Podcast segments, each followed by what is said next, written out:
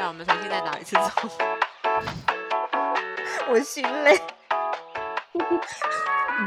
我们讲了开场白，就讲了一个十七十七分钟。对，好，那再再再没有没有讲到任何重点，来吧，要开始了。新早嘎板，欢迎回到西贡女子天团的 Podcast，我们是赤兔马、抬头蛙、吉娃娃。哦，胡志明要微解封了，我昨天熟到马上去剪了头发，那你们呢？跟跟你一起去剪的，你忘了吗？我想说你要隐藏你的身份，我不要出卖你。既然你都这么说了，那我就大方的说，你不是说不要让别人知道你去剪头发吗？哎、欸，我很认真、欸。昨天昨天坐在你旁边的不是我，没有，你坐在我后面。我旁边没有人，你不要乱讲话。我我哪里都没去，我继续待在家。我我这两天都还没出门，明天才要出门。那你明天出门要去做什么？我们要要去跟抬头蛙拿东西，我们要去以物易物。嗯，你的 Apple Watch 弄好了没？好，好了，我现在应该是达人，达人。我最近我我因为我的 Apple Watch 我还研究了那个捷径，它现在捷径真的搞超复杂，是要把每个人都变成 Apple 工程师吗？真的超难的、欸。可是我有一个问题，就是你不太用你 Apple 的手机，但是你把 Apple Watch 的性能弄得这么彻底干什么？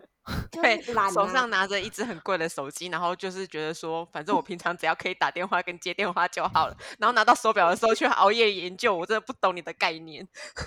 嗯，因为手表手表是最贴身接触啊，手机我根本不会拿出来，我根本可以不要看手机，我就不想看手机，因为看手机肯定有事。其实你买了那只手表之后，你只要看手表也会有事啊。所以我尽量把事情减少到最少，让手表帮我过滤一下。哦，你想假装已读但不回就对了。对，我。但我现在真的就我认真要要吐吐槽一下那个捷径，我觉得真的是非常的麻烦。你要不要写信去给苹果 Apple 工程师吗？对，你写信给 Apple，然后说。他真的是想把每个人逼成 Apple 工程师吗？那个捷径连以前可以直接设定，比如说你日落时间是几点，比如说你要设定十一点到到七点，它就会自动变成，就是把你关成那个静音模式。然后现在你就要用一个捷径去设，它在本身的设定里面没有。就我什么东西我都要这样子自己跟工程师一样写指令，然后写写程序。是，我觉得我个人觉得我很懒，对，我真的太懒了。我觉得那个真的超麻烦的。所以当你当你得到一台 Apple Watch 之后，你就可以成为 Apple 工程师。哦，嗯、你的转职人生即将开始。初阶，初阶工程师。对，没错，你这个结论下的非常的好，我欣赏。我跟 你说，你只能去当 Apple Store 的疑难排解员而已，就站在那，一直帮他们抓 bug。对，你只能当初阶的客服疑难排解员，你还没有办法当工程师。那客服可能没办法，客服我的脾气可能我会叫，他会摔，他会摔手机跟摔手表。我会说你自己回去弄，好不好？你你有到你有上网研究过吗？你有先查过了吗？你问问题之前有动脑了吗？然后我就被客诉了。啊，所以你到现在为止都没有出门，然后只有我跟那个抬头蛙两个人冲去剪头发，因为我们两个实在是。每天都在就是穷嚷说，我们就想剪头发，然后只要一听到任何风吹草动，说好像可以开那个发廊，那个理发厅可以开，发廊可以开的时候，我们就会开始立马疯狂的骚扰我们的设计师，说：“哎，那你要开了吗？你要开了吗？你要开了吗？” 我没有，我连外送，我连就是买外卖我都没有，就是完全我我最远的距离就是去我家楼下。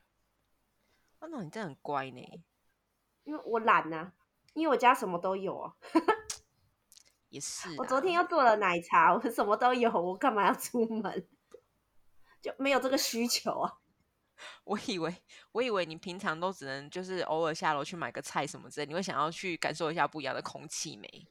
啊，没，因为我上礼拜上礼拜，哎，这样讲好吗？没有解封的时候，我有去买蛋，因为我们家蛋又没有，去买蛋，然后那时候有顺便买了冰淇淋或什么的，就是在富美新买嘛，有买冰淇淋什么，所以我的需求又被满足，所以当解封的时候，冰箱满了，你就觉得 OK 了。对，我就觉得 OK，所以啊，冰箱最近有点过冷，所以我觉得可能要让它再休息一下，所以应该就是对短时间内没有需求。可是我礼拜一就要上班啦，所以我不想出门也得要出门。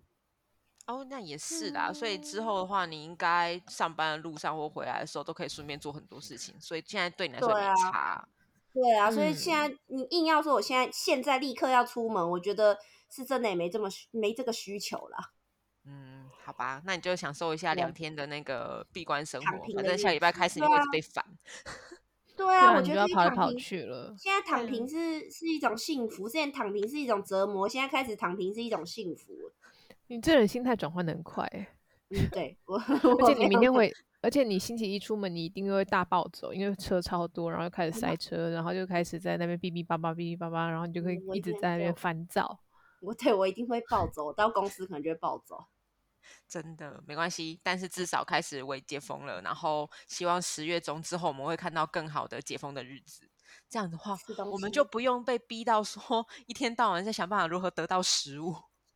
对啊，我想要去吃那个寿喜烧，嗯、不是海底捞吗？寿喜烧，寿喜烧，海海底捞啊？因为你说你想要吃寿喜烧，只能先那个把外卖先先叫那个啊，到家到家弄。还他喜欢的那个寿喜烧好像不行吧？是不是？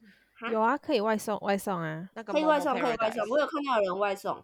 哦，嗯，只是他那个是吃到饱，如果你要你要去在外送，好像就不划算。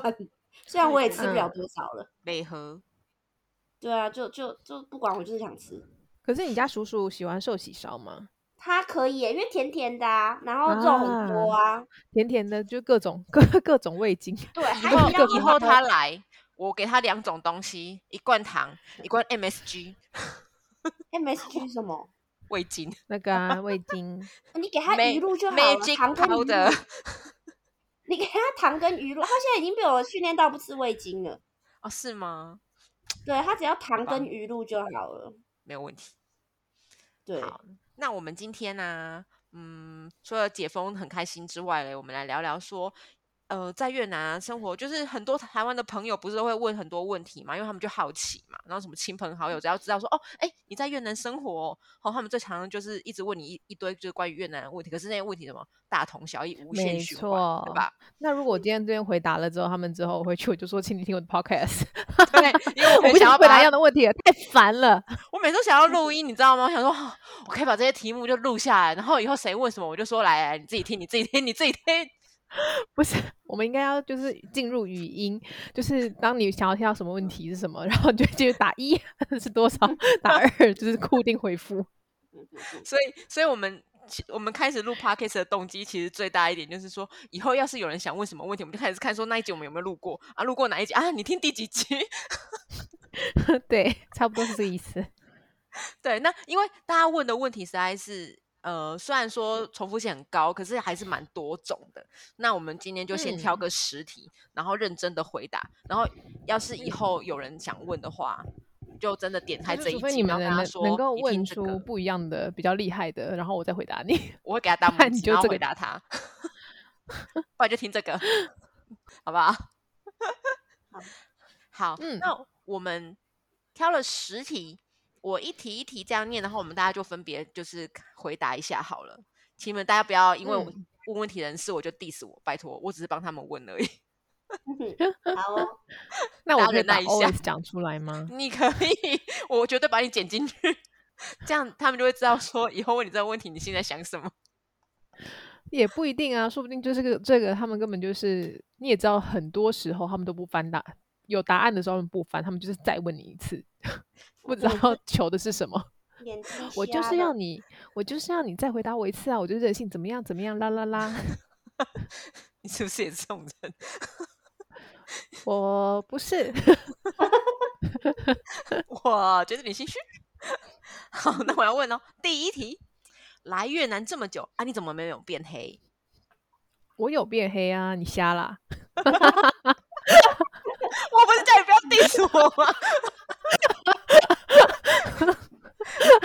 你看，你看，你看，他第一题就这样，就这样对我。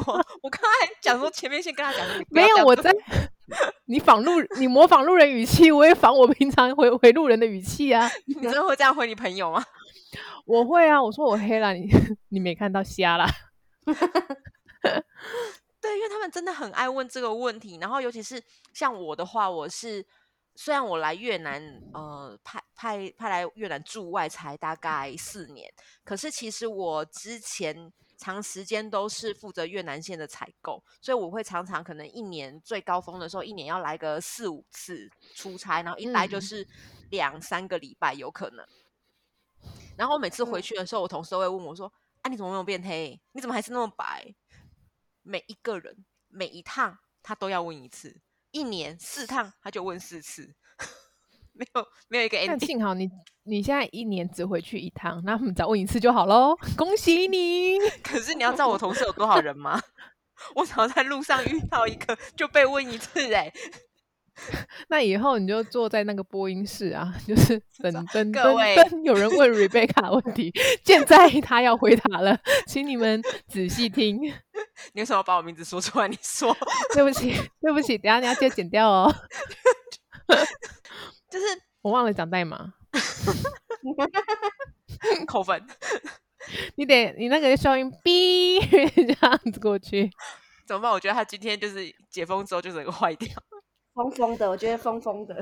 嗯、呃，像我的话是第一个，我本来皮肤就很白，我很难晒黑。嗯，而且我黑了之后很脏，就算我试图想要让自己看起来有小麦色，但我得不到，所以。我只会脏掉而已，所以我就是尽可能的话，呃，至少让自己全身上下看起来肤色是均匀的，然后又难晒黑的情况下，我很多时候都是呈现一个白白净净的状态。再来就是，不管我去哪里，在越南，我都是坐车居多。即便以前出差，我不是去工厂嘛，然后我都在下六省，就是太阳很大的地方走踏。可是除了白天，就可能就是早上四五点的时候，我去虾塘。那那个地方其实紫外线虽然强，嗯，可是因为很早，所以还没有那么强的那个紫外线，我也不太容易就是一下就晒黑。然后再不然就是，如果我是去工厂，人家供应商一定是开车来接你，他有可能叫你走路去，或者是叫你坐摩托车嘛？不可能嘛。然后就是上车到到定点，下车进室内，你怎么可能会有机会晒黑？所以他们就是觉得说，反正你只要是出现在越南就会黑。这样射？你告诉我这样射？就是是拿镭射枪这样射，是不是？对啊，太阳紫外线会穿透玻璃，就会 这样子，然后你就会黑。怎么可能？我觉得比较厉害的是那个吉娃娃吧，因为我都坐车啊，可是他骑摩托车哎、欸。我包很紧啊，我在路上根本不会有人看得出来我是谁啊。我 只差没有戴太阳眼镜了吧？但你是本来，你是本来就是，嗯、你是本来就是为了防晒，还是你是因为会过敏？因为有些人晒太阳是会过敏的。对，说到这个，我一开始我在台湾，因为我在台湾也是做业务嘛，那业务通常都是要骑车。以前我晒到没有什么事，可是我来越南五年嘛，但是在在前一年我也是在台湾那时候做业务，那最后一年待在台湾的时候，我后期因为我前期。骑车什么我都完全连手套都没戴，然后中午我们业务中午就要出门，我都是让让它晒，然后那时候只有黑，那我也是黑脏的那一种，我不是黑黑健康的。那那后后来在台湾的时候，后期我晒太阳，我就会长水泡，就是有点像晒成湿疹那样，我就会晒到会。对对对，哎，不是是真的水泡，它就有点像湿疹一样，你就长疹子，但是没有水啦。Oh. 对对，然后就会痒。那后来我来到越南，那时候是在工厂嘛，那工厂其实不太会晒到太阳，因为你你工厂之它都有宿舍，那宿舍跟办公区域就是你走路虽然没有遮阳棚，但是走路可能。十秒就到了，所以也不会去真的晒到。所以我在工厂的时候倒也没有防晒。那我来到市区之后，我是自己骑车。嗯。可是后期我好像因为叔叔跟我一样，就是他他是就是他晒他晒，其实他是健康黑，然后他也都是能晒太阳。可是我们两个后来晒太阳都会长疹子，嗯。然后我们发现是越南的水质的问题，因为我们以前。一开始我们住在旧的地方，我们喝水还那时候还比较穷困潦倒，我们是自来水接了煮沸就喝了。然后后来我们是就是买桶装水，也是直接喝。那那时候我们开始就两个人晒太阳都会长疹子，所以我前期防晒，我一开始也当然就是没有防晒。然后在前期防晒是因为我只要晒到太阳，晒到一下下也不行，我就会立刻长疹子，然后会全身痒。所以我一开始的防晒是为了不让身体就是不舒服而防晒。那后面我们现在水水买的比较好，然后也有过滤，就现在我晒到太阳不会过敏，可是变成是一种习惯了。所以我现在防晒，我也是我出门，呃，两位应该都看过，就是我会穿长裤，然后我会穿防晒外套，然后又会戴手套，然后我一定是穿袜子。对，对我只觉得我只觉得超热。我第一次见到他的时候，就是第一次见到他骑车，然后到我们约定的时候，我人在餐厅里面，那我看着外面那个人，我想说，是是是他吗？我看不出来，因为你真的就看到一个，我不夸张，如果他今天。穿的那些东西都是黑色的，然后他站在阴影底下的话，他大概就是柯南的那个黑影人的概念。对，我还、欸，我真的有那个头套，哎，就是只露眼睛的那一个，我有买，从台湾买来的。可是真的防晒很热哎。其实还好哎，我觉得越南其实没有台湾那么热，因为台湾的热是会黏的那一种，越南就只是晒，很晒而已。但是其实穿的那个，你要我甚至在路上走，我都还走得动。就是没有，我觉得那个热，台湾是真的是，你很耐热，一定要穿短裤短袖的那种热。越南我倒觉得还好，我是觉得你很耐热。对啊，因为在你知道我是高雄人，嗯、然后我回家的时候我就会骑骑摩托车上下班，然后停那个红绿灯的时候啊，因为。高雄之前有上过新闻，就是高雄的马路，如果停红绿灯的时候，嗯、摩托车基本上是都没有都没有树印什么可以挡的，所以会有很多人就是只要看到有个印就会停在那边，然后甚至就是可能影响到交通安全。那我没有想说我是乖孩子，我必须要好好遵守交通规则，我就会骑到前面去停，然后我就觉得我的膝盖开始烧，然后我就觉得我要着火，然后晒久的话会有点刺痛感。但是在越南，我觉得那个刺痛感会加倍耶。啊，我觉得还好哎，我反而觉得还好哎，是，而且而且加上，我觉得还有一点是因为我在越南在路上的时间只有早上跟傍晚，就是上下班。那中午我现在是会回家吃饭啊，但是也是一阵一阵，我这阵子会，然后可能之后也不会这样。所以我觉得最热的时间点，正常人就其实不会在路上走，因为越南大家。就是可能也是因为东南亚关系，像马来西亚也是啊，根本不会有人在路上走，大家移动要么是坐车，要么是骑车，所以其实我觉得变黑到也没有没有像台湾台湾人这么爱走路，所以我觉得越南普遍来讲，越南妹也是包得很紧啊，所以大家其实也比较不容易变黑吧，就是但大家很耐热就对了啦。嗯，但的确是因为我们真的没有像台湾在。在越南真的没有像台湾走这么多，不然的话，因为我在哪我也是都不防晒，我都是给他直晒。你专业晒黑啊？可是你晒黑好看，啊。可是你的对啊，你晒黑很好看啊！你晒黑是古铜色，你不是像我们。我们只会脏掉哎，欸。不是，对，我们是欧博士，你是欧巴 对啊。晒晒黑可以显瘦，所以我决定。嗯，好像也不是这样讲哦。对，我也认得。白放大黑显瘦。那你看人家叔叔，你有觉得很瘦吗？对啊，我觉得有啊。他，但是他最近真的是欧弟吧？你要晒对地方啊！你知道，就是晒黑想要变瘦，你可能要像那个化妆，然后不是要上那个修容吗？就是只有那个地方有阴影，有没有？然后或者晒腰，然后那边腰腰线的地方是黑的，你这样才会瘦吧？你有考虑一下吗？真的啦，晒黑真的会变瘦啦！我下次晒给你们看。骗我，我们只会脏掉，我不会再上。就我只会脏掉，我不行，我不能跟你那个就加入你的这个美黑行列。对，这这个留给你就好了。等你真的晒到我觉得瘦的时候，我会告诉你。我先晒到变成就是你平常上班到底是去哪里？怎么会变那么黑？下次他们终于就会问不一样的问题了。对，我想说你谁啊？好，我觉得最烦的问题是，我觉得第二个，第二个，你外派了，薪水很高吧？你都外派了，薪水很高吧？大家真的很爱问 薪水。拜托，你都出去工作十几年了，薪水还有比较高吗？嗯，这种话吼，你讲出来可能会打。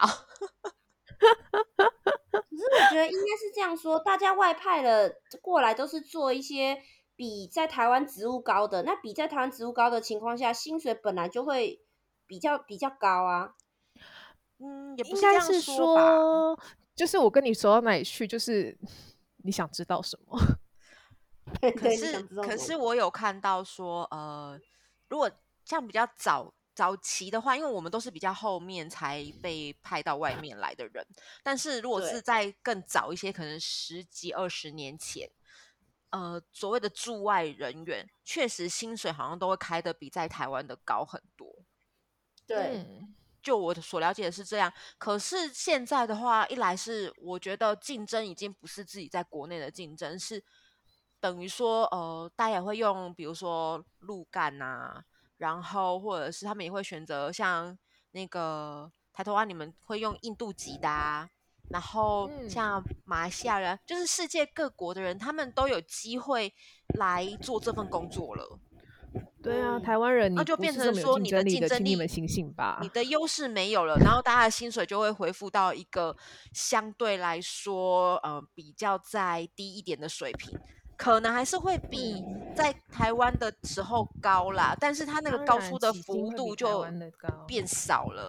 然后再来是，也要看你来这边做的是什么位置，因为不是每一个人出来都是做做管理、做干部。对啊，因为如果他们直接在这边设厂，然后 local hire，那你怎么可能会得到太高？因为他如果 local hire，然后他就是聘请你，比如说是做当地的业务，那就要看业务的起薪 level 在哪里啊。嗯，像我就是做业务啊，啊，对于我来讲，其实就是薪水，我的薪水还是取决于我的奖金啊，因为业务它就是要让奖金去让你，就是用奖金的动力让你去工作嘛，所以对我来讲。你说你你的我的外派薪水很高吗？没有啊，跟台湾一样啊。对啊，所以就是好，那你不然你给他一个 range，说跟台湾一样，大概落在多少台币到多少台币之间好了。嗯，就一个参考值。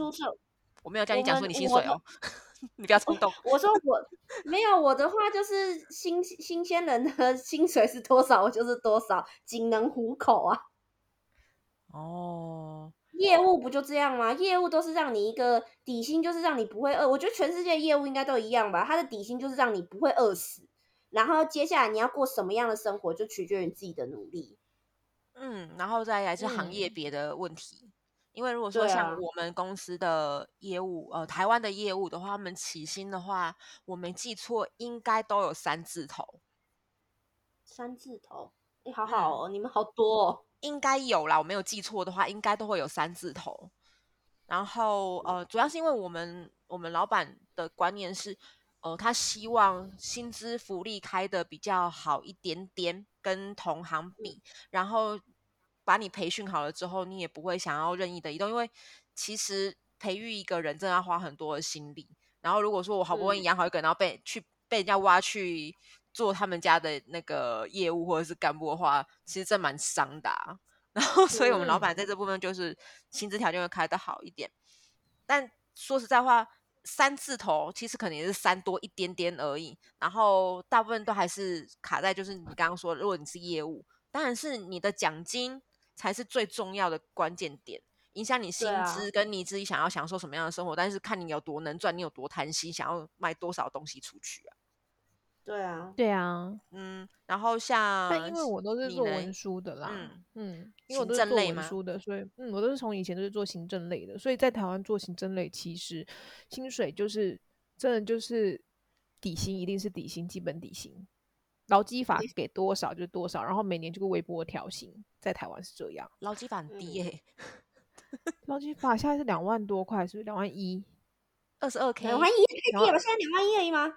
两万一还两万二，是不是？二十二 K 啊，比我出社会的时候。二十二 K 对啊，就是就是刚出社会，行政一定就大概就是二十二 K，然后可能可能你毕业过后是二十二十二二五二六这样谈。行政真的的加薪能力真的没有很高，所以那时候我才一直想说我要外派。哦、那外派的确会比较高，哦、但是你去做行政也是做呃，因为我是后去工厂嘛，嗯，所以工厂的话。你要想哦，工厂的话，他一个社会新鲜人出去，然后你只做过行政类的工作，你去，你什么东西都是要学的。那我这时候那时候他们来也是就是那个基本水准，大概再加了两万多块，大反正就是大概在五万内啦，加一加加加几那一些，大概是在五万内一个月。可是现在好像也没这么好，我听说现在新鲜的我也。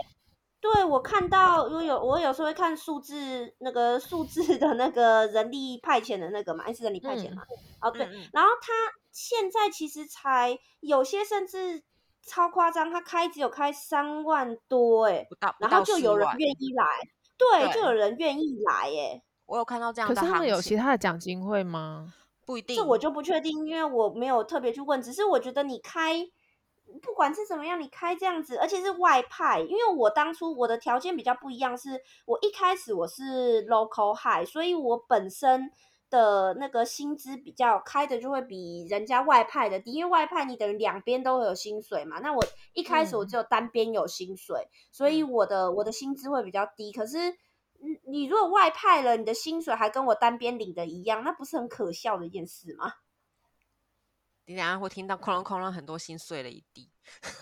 嗯、呃，就是 我觉得，但是这好像是现在的的趋势，就对、嗯、现。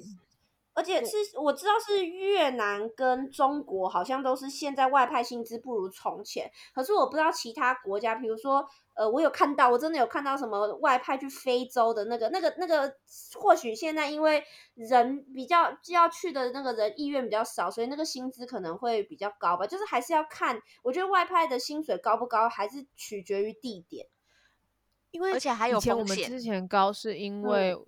越南这边的台商在跟台大陆那边的台商会去抢人嘛？他们还是希望说找要找到人为主，就是呃台湾人来做管理者，他们会比较 prefer 是这样的情况，所以他们还是会优先从台湾人里面挑。嗯、那在这个情况之下，他当然给你的薪资条件就比较优渥。但是慢慢的，第一个、嗯、呃像越南这边的话，他们慢慢在在地化。就跟早年就是中国那边是一样，对对对，早年中国台商也都是用那个台湾人当干部啊，嗯、不管是开餐厅、开什么、啊、开工厂，全部都是。但是后来慢慢的，他们都会知道说，第一个当地人力绝对是相对便宜嘛，嗯，对。然后再来，如果说当地人他们其实也很乐意学习，也有野心往上爬。然后有找到有潜力的人可以去栽培的话，他在当地聘用很多像额外的一些呃签证、护照等等的相关的那些成本也会往下降起来。然后，所以慢慢的呃，我觉得在地化是一个趋势。那也因为在地化，它会间接的就是影响那个薪资的调整。然后再加上我刚刚讲的，就是世界各地人都可以来 challenge 这份工作，那没有非你不可的情况之下，嗯、其实你你台湾人的竞争力会越来越薄，越来越少。嗯，你看我们公司用了印度人，对呀，知道啊。然后他们，我必须说，他们真的比台湾人耐操，都比我好。对、嗯，然后再回过来看我我的部分的话，嗯，其实我比较幸运的是，我从第一份工作开始，我的薪水就不会落在二十二 K。那我第一份工作做的是业务，然后呃，其实那时候就已经将近要三万了。我刚大学刚毕业，没有经验，但是那时候老板就已经开到这个 level 给我。对，我真的是运气还不错。然后呃，后来我进来我们这个集团的薪水当然也就往上开啊。而且那时候我已经拿到硕士学位了，所以就是相对来讲，虽然说呃我硕士。毕业的那个时间点，其实，嗯，硕士的薪水可能只比学士再高一点点而已，没有到很多了。以前会可能落差比较大，那个时间点的话，其实已经也是差距越来越小了，但还是有有一些些微的差异。然后，呃，中间当然就是也有经历一些调薪，但不是每年都调，是看你的绩效平等，这是我们集团的规定，所以是看你的绩效平等。然后到呃。四五年前，公司问我要不要来越南，就是在来这边驻外的时候，当然我们就重新又谈了一次我的薪资。嗯、那那个时候谈的薪资，确实就是有让我往上加。然后呃，因为我来这边是要管理一整间公司，所以让我加的幅度其实相对来讲是有比较大的。嗯嗯嗯哼，但。如果以全集团的薪资 level 来比，我是不知道其他人实际领多少，但是我侧面我侧面哦得知的话，嗯、我应该还是里面相对薪资水平偏低一点的管理者。哈，你偏低，我偏低，嗯，但没关系，因为我那时候来是想说，呃，第一个我是想要挑战我自己。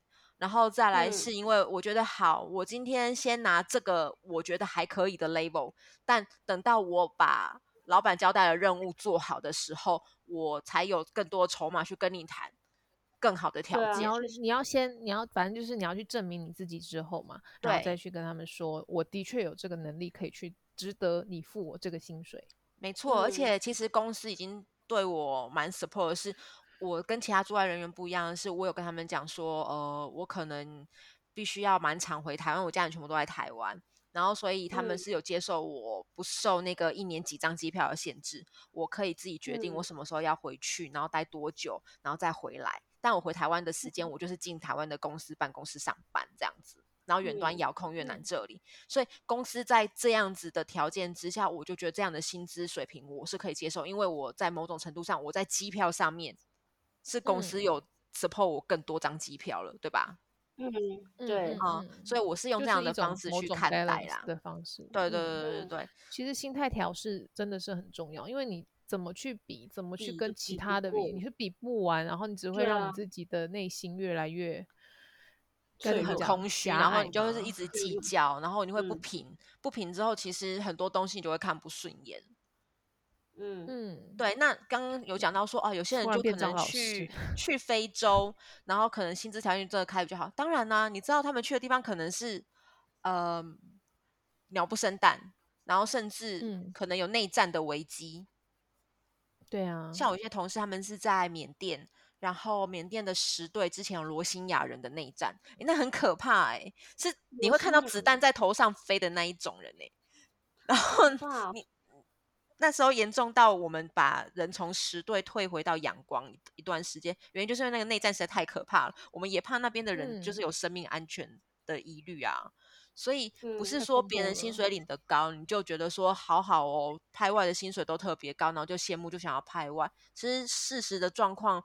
可能不是你想象的，或者是有很多其他的条件你没有问清楚，或是你没有去理解到，嗯、然后你只是单方面的看的那个人家表面上的风光，觉得这样好棒棒。那等到你自己实际去去做这件事情的时候，你才会知道说这中间有多少的心酸呢、啊？我觉得，嗯，对吧？但是这真的就是很多人都会觉得说，你出差都在玩，我就会说，是不是那会不会我伴你来。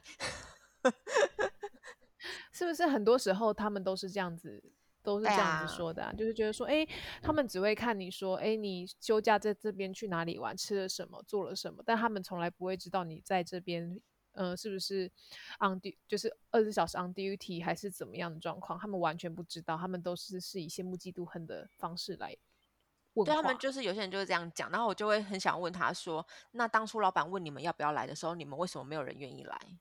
因为事实上就是因为。呃，机会绝对不是第一个给到我的。